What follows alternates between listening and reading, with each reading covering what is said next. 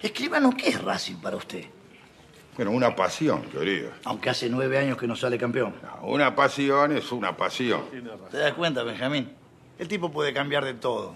De cara, de casa, de familia, de novia, de religión, de Dios. Pero hay una cosa que no puede cambiar, Benjamín. No puede cambiar de pasión.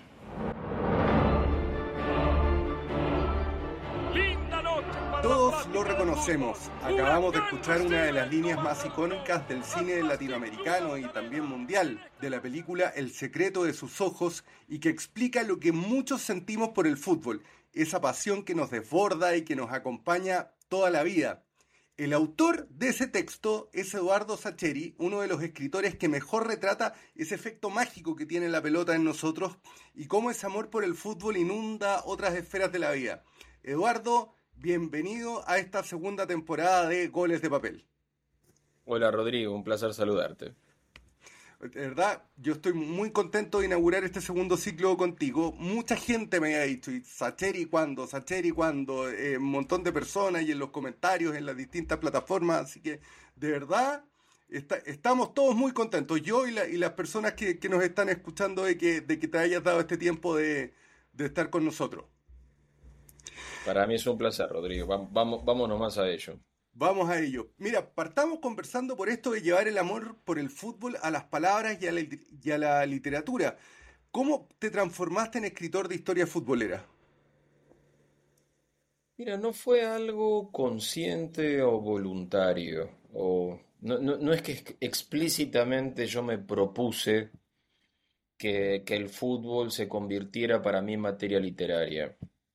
Lo que sucedió fue, bueno, mi incursión en la literatura es bastante accidental, bastante mm, incidente feliz y venturoso, pero no voluntario. Quiero decir, yo soy licenciado en historia, eh, eso fue lo que estudié en la universidad, me, imaginaba una vida profesional de académico, ah, pero a los veintipocos años Mm, empecé a escribir cuentos.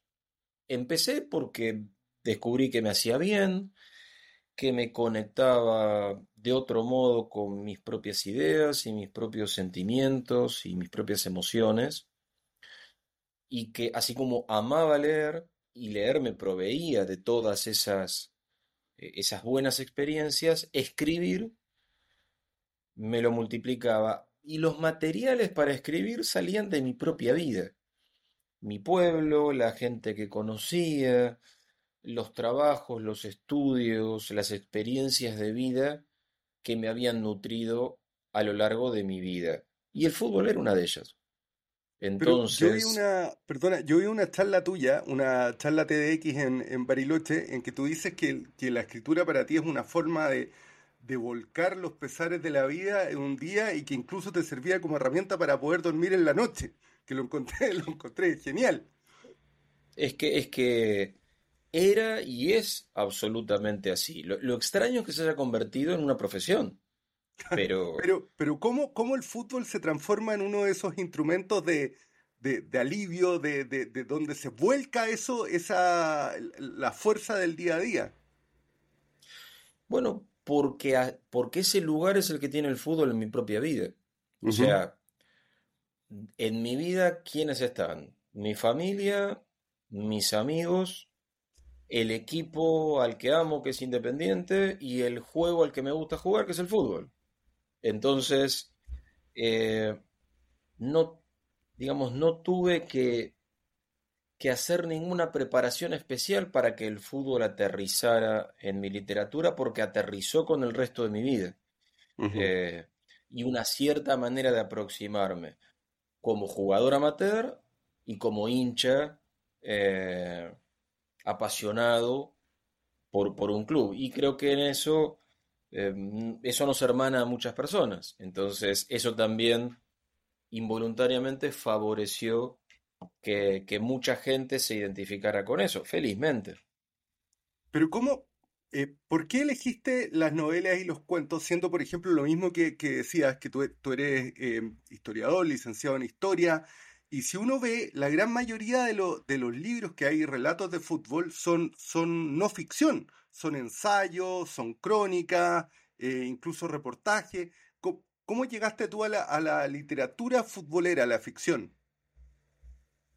Bueno, en realidad siempre fui más lector, como lector te digo, fui más lector de ficción que de no ficción. Soy más lector de novelas y de cuentos que de ensayo, salvo de historia, específicamente de mi profesión. Y además te agregaría que aquí en Argentina tenemos una tradición de cuentistas, no, no, digo de cuentistas de fútbol, digo de cuentistas muy frondosa, muy, mm. muy sólida. Jorge Luis Borges, Julio Cortázar, Horacio Quiroga, Onetti, eh, Soriano. Y sobre esa tradición, ¿eh?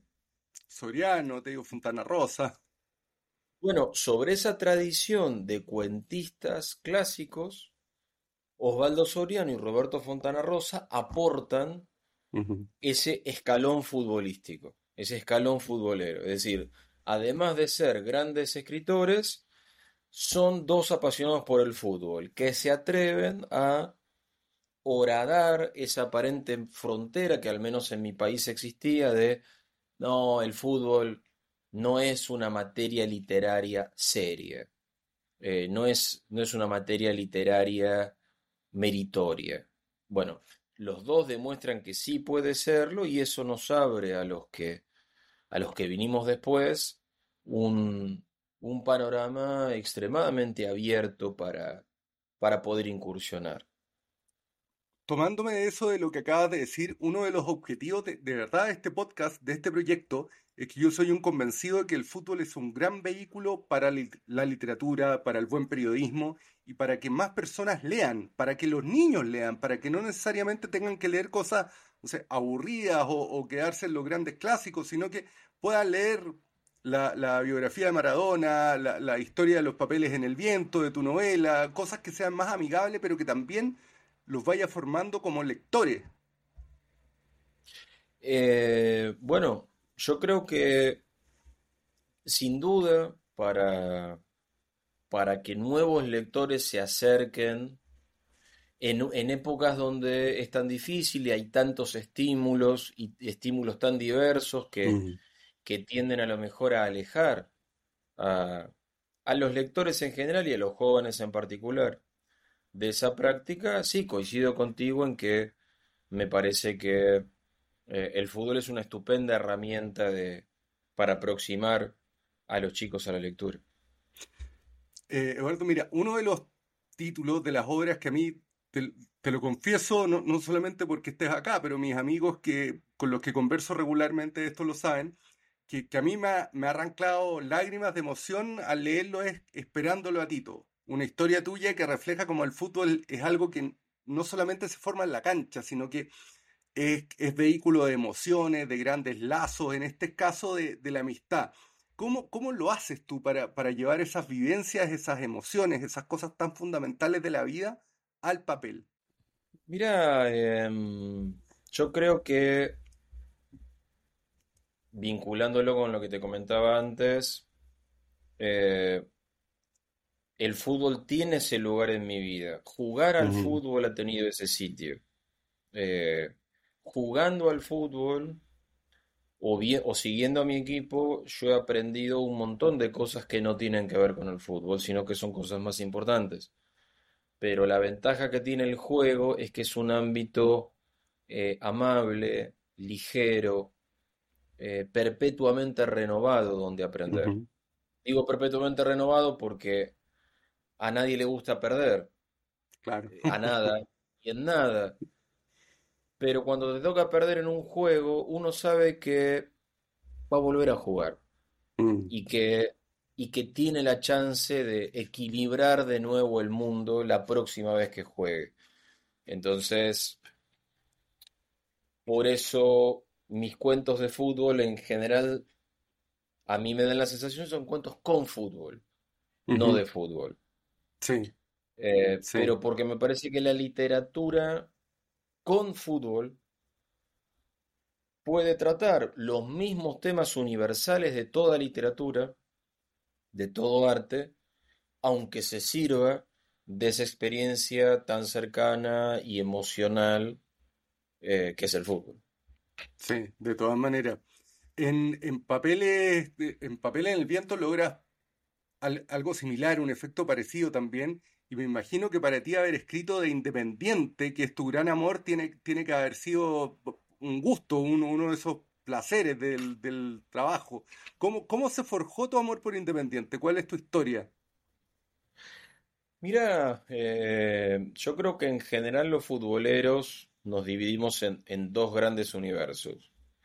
Los que eligieron a su club en algún momento de su vida, se enamoraron y a diferencia de otros amores, una vez que se enamoraron, nunca se desenamoraron, pero lo eligieron y dicen, ah, yo me hice hincha de mi club por tal jugador o por tal torneo o porque me regalaron la camiseta. Y otro gran universo que somos los que lo heredamos. Es decir, un familiar, en, mi caso mi padre, eh, así como me enseñó a jugar al fútbol en la calle y a tomarme un tren y acompañarlo a su trabajo y escuchar sus explicaciones, me enseñó que somos de Independiente porque Independiente es el mejor equipo del mundo. Eh, claro, pero con esa naturalidad lo, lo asumí eh, y lo viví y a mi vez lo, lo compartí con mis hijos cuando, cuando me tocó a mí. Eh, Oye, pero una pregunta, en, el, en la pregunta de sus ojos, tú escribes sobre el amor a Racing. ¿No, ¿No te costó eso como fanático independiente? Es que no me cuesta porque, mm, digamos, yo amo Independiente, pero entiendo a los que aman otros clubes. Eh, me parecería tal vez necio de mi parte ignorar que hay otros amores distintos al mío. Claro. Y que la gente que ama a los otros clubes los, los ama con, con, la, con la misma enjundia y con la misma profundidad que yo amo al mío. Eh, de todas maneras, como el personaje que yo pongo eh, en la película a ser un fanático de Racing es un es un ser detestable porque es un asesino y un violador. Nunca lo hubiera hecho de mi club, además. O sea, sin duda iba a ser de otro club. jamás lo hubiera hecho hincha independiente. Ah, viste, ahí, se nota el, amor por el club. Bueno, la pregunta de sus ojos fue llegar al cine con un éxito tremendo, ganar un Oscar. Eh, pero también pasó con La Noche de la Usina, con, con Papeles. Tú participaste también de, de, esas producciones. ¿Cómo fue la experiencia? ¿Cómo fue pasar, pasar del papel de, de escritor tradicional, entre comillas, al mundo del cine? Mira, es una experiencia eh, muy interesante, pero muy trabajosa también, muy esforzada. Eh, no solo porque hay que cambiar un montón de cosas que funcionan en el lenguaje literario, pero que si uno porfiara con tratar de meterlas en un guion de cine, sería un error y fracasaría. Y entonces hay un montón de cambios que son necesarios. Claro. Sino también es totalmente diferente tu lugar como autor. En el libro, todo es tuyo como autor. Es decir, uno es el dueño completo de esa historia, de esos personajes, de esas descripciones, de esos diálogos. Y en una película no. una, mm. una película realmente es un trabajo colectivo. Y en ese trabajo colectivo, uno como autor tiene que ser mucho más humilde y mucho más flexible y mucho más permeable. Porque si no retrocede, choca. Tiene que retroceder para que la película crezca, con el aporte de otras personas que piensan otras cosas sobre el libro de uno. No piensan exactamente lo mismo que, piensa uno sobre, eh, sobre sobre el libro. Y uno no puede decir, claro. no, yo soy el autor y entonces no, no, no puede tener ese capricho, porque lo único que logra es hacer fracasar todo el proyecto. Bueno, pero, tú también ahora también has escrito estos cuentos sobre, sobre Metegol, que es, es el proceso al revés, es, partir de, de, una película, de la película animada de, de Campanella, a, a, estos cuentos nuevos, a estos nuevos relatos para niños. ¿Cómo, cómo, cómo se da esa vuelta también ahí? En realidad todo el universo de Metegol se inspira en un cuento de Roberto Fontana Rosa, que se llama Memorias de un Win Derecho, sí. Eh, que uh, es un cuento muy corto, que tiene una gran idea, que es los jugadores de un metegol están vivos, eh, son, viven y sienten como si fueran personas, pero tanto para la película Metegol como para los libros y las, las otras historias que sacamos a partir de ahí, lo que hicimos fue tratar de tomar ese espíritu eh, infantil y futbolero y de desafío y de barrio que había en el, en el cuento original de Fontana Rosa y, y tratar de contagiarle esa misma esencia a todas estas cosas que escribimos alrededor, tanto la película como, como estos libros a los que vos aludías. Ah, ahí, ahí, ahí me declaro ignorante. Tú también fuiste parte de la producción de, de Metegol, estuviste en el guion, estuviste en el proceso, en la película. Sí, Mira, el, no sabía. Guión, el guion lo escribimos básicamente Gastón Gorali, el productor general, eh, Juan José Campanella, director, y yo. De hecho, ellos me convocaron a sabiendas de lo que a mí me gusta el fútbol y de lo que me gusta la obra de Fontana Rosa, y, mm. ese fue el motivo.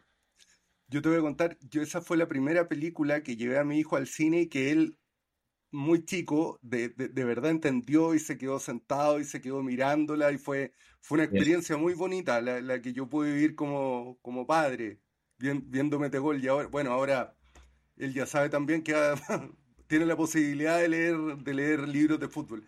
Mira, y hablando de leer libros tuyos, yo estoy leyendo bien avanzado, todavía no lo termino, Nosotros dos en la tormenta. ¿Por qué escribir? Ah, la novela más nueva. Sí, claro, y te vi aquí en Santiago en la presentación que hiciste del libro también. Pero ¿por qué escribir sobre ese momento de la historia argentina, de los movimientos revolucionarios? Bueno, eh, a mí me gusta en general de, de, novela en novela aterrizar en los momentos de la Argentina reciente porque es otra manera de interrogarme y de interrogarnos como sociedad en, bueno, ¿qué hicimos? ¿Cómo fuimos? ¿Qué decidimos? Como para hoy ser quienes somos? Que es una pregunta que en la historia uno se, se formula siempre. Eh, en particular, los movimientos armados en mi país fueron extremadamente activos en la década del 70, mm. aunque su presencia fue fugaz, porque a partir de la dictadura del 76 fueron rápidamente eh, aniquilados por la dictadura, pero es una época, me parece interesante, muy interesante, muy cruda al mismo tiempo, en plena democracia, además, porque gobernaba Argentina en ese momento, en el año 75, era gobernada por Isabel Perón, la viuda del general Perón, y había, habían sido electos en elecciones libres. Y sin embargo, estos jóvenes tenían como proyecto la, revolución social por la vía armada. Eh, que es un tema, bueno, hoy es un tema incómodo de tratar en mi país, sobre todo porque, claro, 50 años después casi, por suerte la violencia no tiene ese lugar legítimo que tenía hace 50 años. Entonces, bueno, aún quienes reivindican a esos jóvenes tienen esta cuestión abierta de, bueno, tener que hacer esta, ¿cómo decirte? Esta, esta traducción de valores de un momento al otro y en general me parece que en, la, en, en, la comparación de las épocas tiende a silenciarse eh, la real dimensión de cómo eran las cosas. Y de eso me parece que, por eso me parece interesante. eso me llamó la atención también de tu libro, porque si bien se, nota la pasión que hay de, los protagonistas por su causa, incluso la, la pasión en su amistad entre, entre los dos eh, personajes principales, tú también hablas de las consecuencias de, las acciones de ellos. O sea, no, no romantizas esta violencia para nada, sino que también te vas al lado de las víctimas, de las personas que resultan ser eh, como casualidades externas de, su obra, de lo que ellos hicieron. Bueno, es que justamente me parece importante evitar los estereotipos, también los mm. estereotipos positivos.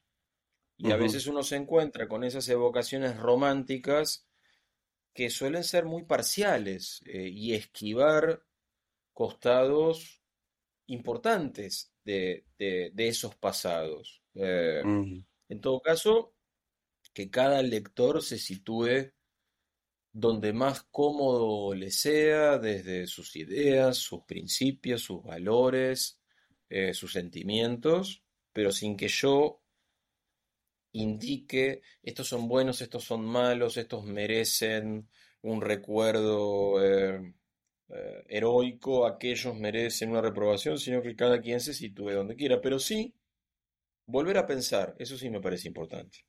Ahora, en todo caso, y corrígeme si me equivoco, ¿ah? pero, pero la visión que, por ejemplo, acá desde Chile tenemos de, eh, en gran parte de la cultura argentina y de la forma de ser de los argentinos, que el argentino es muy de, de tener grandes ídolos, y a los grandes ídolos no se los cuestiona. Por ejemplo, no sé, Maradona, el general Perón para algunos, eh, otros personajes. Eh, ¿Es tan así tu novela en ese sentido entró a romper como con esa, esa costumbre de ver a los personajes históricos? Mira, en realidad mm, es cierto que la, yo te diría que la Argentina es dada a posiciones extremas y sentimentales y apasionadamente sentimentales, mucho más que racionales. Entonces, las, los amores y los odios, bueno, son precisamente eso, amores y odios, mucho más que eh, adhesiones racionales a tal proyecto político o a tal figura por esto o por aquello.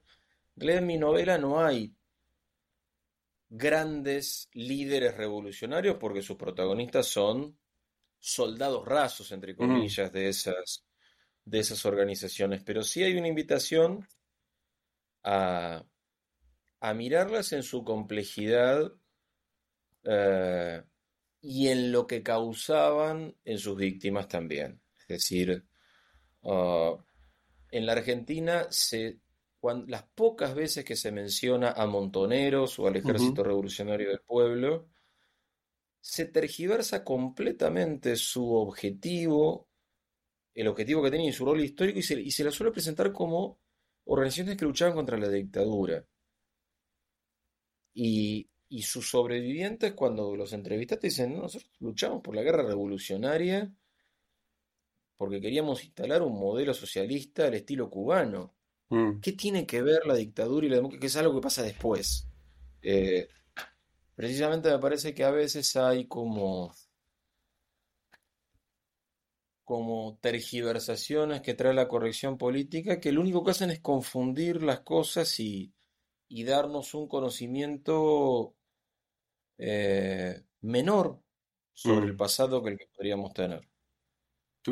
¿Cuánto crees tú que, nos ha marcado la, violencia en Sudamérica? Aparte de lo que tú cuentas en tu novela, son, hay, hay situaciones similares o, hechos históricos similares en los distintos países, pero te lo pregunto no solamente por los personajes de Nosotros dos en la tormenta, también, por ejemplo, en el ascenso de los militares en la pregunta de sus ojos, en la noche de la usina hay personajes que son víctimas de, violencia económica como, o de, despojo también muy violento. ¿Cómo, no sé si sea un tema recurrente en tu obra, pero, pero que está así muy bien reflejado.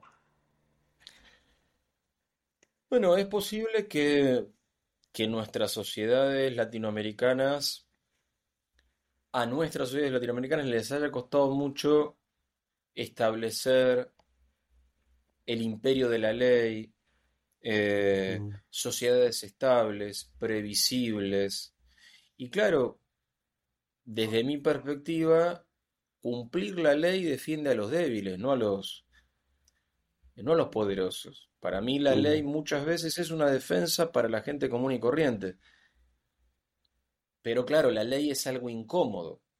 Es incómodo porque nos pone límites, nos pone plazos, nos pone, nos obliga a, paciencias y a, gradualidades. Eh, me parece que en América Latina nos hemos pasado buena parte del siglo XX renegando contra la ley, contra, contra el lento progreso de nuestras sociedades, por izquierda o por derecha, para el caso me da lo mismo. Claro, y en esas rupturas la violencia emerge, porque al contrario, justamente la violencia, quienes la defienden te la presentan como un atajo. La violencia es necesaria para llegar antes al paraíso, no mm. importa cuál sea ese paraíso. Eh, en lo personal confío mucho más en la paciente construcción de una sociedad y no en esos paraísos que demuestran ser cualquier cosa menos paraíso. Pero bueno, mm. allá cada quien. Roberto, mira, yo tengo un amigo periodista que también ha escrito sobre fútbol. Daniel López escribió un libro sobre la, época en que la Universidad de Chile estuvo en, la B. Acá en Chile él es fanático, pero fanático tuyo. Mandó algunas preguntas, algunas ya las conversamos, pero te mandó a preguntar si tú recuerdas la primera vez que alguien se emocionó leyendo un texto tuyo y qué te produjo eso a ti. Mira, em, mis primeros cuentos de fútbol se difundieron por Radio Continental, que es una radio muy importante aquí de Buenos Aires, en un programa que Alejandro Apo, un muy famoso periodista deportivo, tenía los sábados a la tarde. Eh, te estoy hablando del año 96, hace ya muchos años. Eh, hasta ese momento mis cuentos solo los leía mi mujer y mis amigos y nadie más, y ellos insistían en que hiciera algo con eso, que le diera una, una difusión, que buscara cómo hacer algo con, con, ese material que para mí no tenía ningún valor, pero ellos se lo atribuían. Em, y me convencieron, me fui a Radio Continental, le llevé a Alejandro Apo tres cuentos. Alejandro Apo, un sábado cualquiera, leyó uno de esos cuentos y los oyentes empezaron a llamar, bueno, con esta cosa que tiene la radio, esta ida y vuelta de gente que puede tomar un teléfono y dejar un mensaje y que ese mensaje sea difundido, y decir, uy, este, me gustó ese cuento, en qué libro está, eh, quién es el autor, y recuerdo mi emoción al escuchar que Alejandro Apo decía, el autor se llama Eduardo Sacheri, pero no es un libro, me los dejó en un sobre en la puerta de la radio. Eh, eso para mí fue muy importante, porque quien no te debe nada eh, le agrade tu trabajo es fuerte. Uno en su familia, en sus amigos, cuenta con cierta hospitalidad para lo que hace, pero que de desconocidos venga esa misma hospitalidad fue muy, fue muy importante. Esos cuentos tuyos narrados por, por Alejandro Apo están disponibles en Spotify. Si alguien, yo por ahí me los he encontrado, si alguien les quiere dar una vuelta, ahí los puede oír. Eduardo, antes de terminar, para no quitarte más tiempo, te voy a hacer cuatro preguntas que le hacemos a todos quienes pasan por, por este programa. Te pido respuestas cortas, pero que son muy iluminadoras para eh, todos quienes nos escuchan. Eh, la primera, ¿por qué escribir sobre fútbol? Ya, ya la conversamos, pero ¿cuál es tu libro favorito sobre fútbol o qué libro le recomendarías a quienes nos escuchan ahora? Ah, bueno, yo hablé de que me gustan los cuentos de fútbol y Fontana Rosa y Soriano son autores esenciales. Cualquier cuento de fútbol de Fontana Rosa o cuentos de los años felices de Osvaldo Soriano tiene algunos de los cuentos de fútbol más hermosos que hay. Seguro que sí. Yo te voy a contar una infidencia que yo estoy participando en un taller que se llaman talleres de bolsillo que en Chile que lo está dictando tu amigo Francisco Moat, en que estamos, en que está hablando de Soriano, Fontana Rosa y tú, de los tres, de los tres autores. Bueno, venía bien Moat hasta que hasta el y tú. Con Fontana Rosa y Soriano estoy de acuerdo. Ya ponerme a mí me parece que ha sido un no, totalmente merecido. ¿Qué libro estás leyendo ahora? Si es que estás leyendo alguno o el último que leíste. Eh, en este momento estoy leyendo, yo leo varios a la vez, uno en electrónico y uno en papel. En papel acabo de leer Un caballero en Moscú de Amor Towles, Towles, un estadounidense, es una novela preciosa. Y en electrónico estoy leyendo Stephen King, que es un autor que me encanta, una ¿Ah, novela que se llama La Tienda. Me gusta mucho Stephen King, estoy leyendo La Tienda, que es un poco sobrenatural, un poco policial y, me gusta mucho. Esos son los dos más recientes. No son de fútbol, como verás. esa respuesta no me la esperaba, lo de Stephen King bueno, puede ser el mismo, pero algún autor que no sea de fútbol que tú admires. Ah, Julio Cortázar, mm. Jorge Luis Borges. Eh, sus cuentos, de nuevo, me apasionaron toda la vida. Sí, aunque, aunque Borges era un, un ¿cómo podríamos decir? Un, un enconado luchador contra el fútbol. Yo creo que se burlaba del fútbol como se burlaba de prácticamente todo lo humano. Y me, da, me da esa sensación. Sí.